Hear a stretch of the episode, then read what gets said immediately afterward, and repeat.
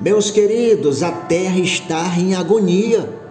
Livro de Romanos, capítulo 8, versículo 22, a Bíblia diz: Porque sabemos que toda a criação, a um só tempo, geme e suporta angústias até agora. Queridos, o planeta Terra está doente, essa é a verdade. A natureza está gemendo, aguardando o dia da sua libertação.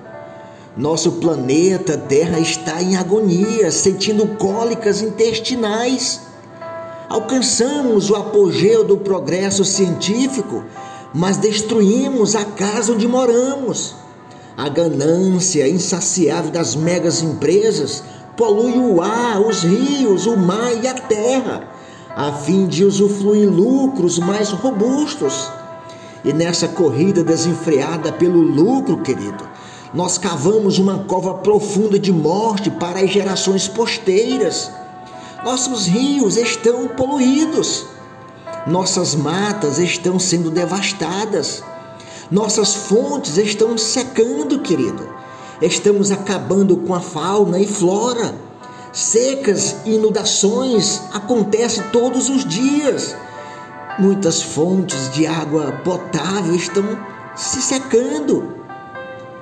Nós despojamos diariamente milhões de toneladas de dióxido de carbono no ar, destruindo a camada de ozônio para nos protegermos dos raios mortíferos do sol.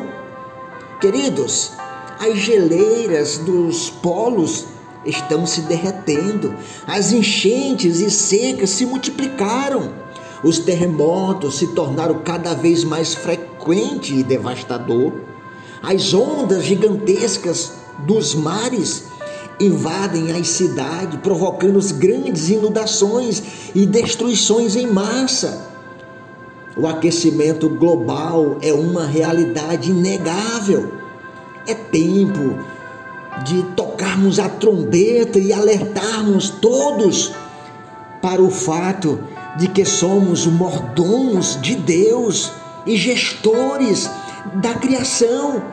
Se nós falharmos nessa mordomia, querido, nós pagaremos um alto preço. A agonia do planeta poderá ser a agonia da humanidade. Que sejamos fiéis nessa mordomia. Vamos cuidar do nosso planeta. Vamos ajudar para que tenhamos mais alegria na terra. Que Deus te abençoe. Que Deus te dê um dia de paz. Essa é mais uma gota ao seu coração com o evangelista Zedequias. Fica na paz do eterno. Que Deus abençoe.